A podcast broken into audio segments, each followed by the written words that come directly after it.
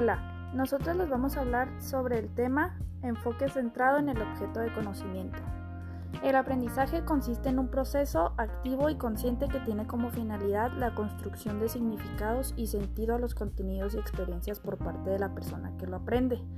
Por lo tanto, su objetivo sería promover un aprendizaje significativo y completo en el alumno, como también promover estrategias cognitivas de exploración y de descubrimiento.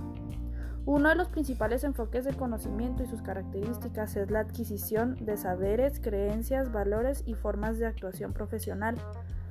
Propicia la integración entre la teoría y la práctica, así como atiende la integridad del estudiante. Los elementos básicos para un enfoque de conocimiento es la importancia en la interacción del profesor hacia el alumno. Su contenido de enseñanza implica como el contenido, habilidades y actitudes en sus fundamentos se encuentra la psicología genética de Piaget, que son estados universales en su orden de aparición sensorio-motor, intuitivo o preoperatorio, entre ellos operatorio concreto y operatorio formal.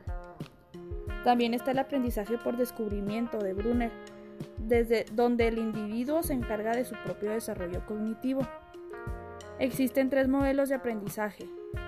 El modelo en activo, en ese es en el que se aprende haciendo cosas, manipulando objetos, imitando y actuando. El 2. Modelo icónico. Se aprende a través de la percepción del ambiente, objetos, imágenes y videos, etc.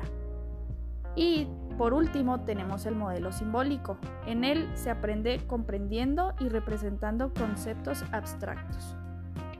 Esto es todo por, por nuestra parte y muchas gracias por su atención.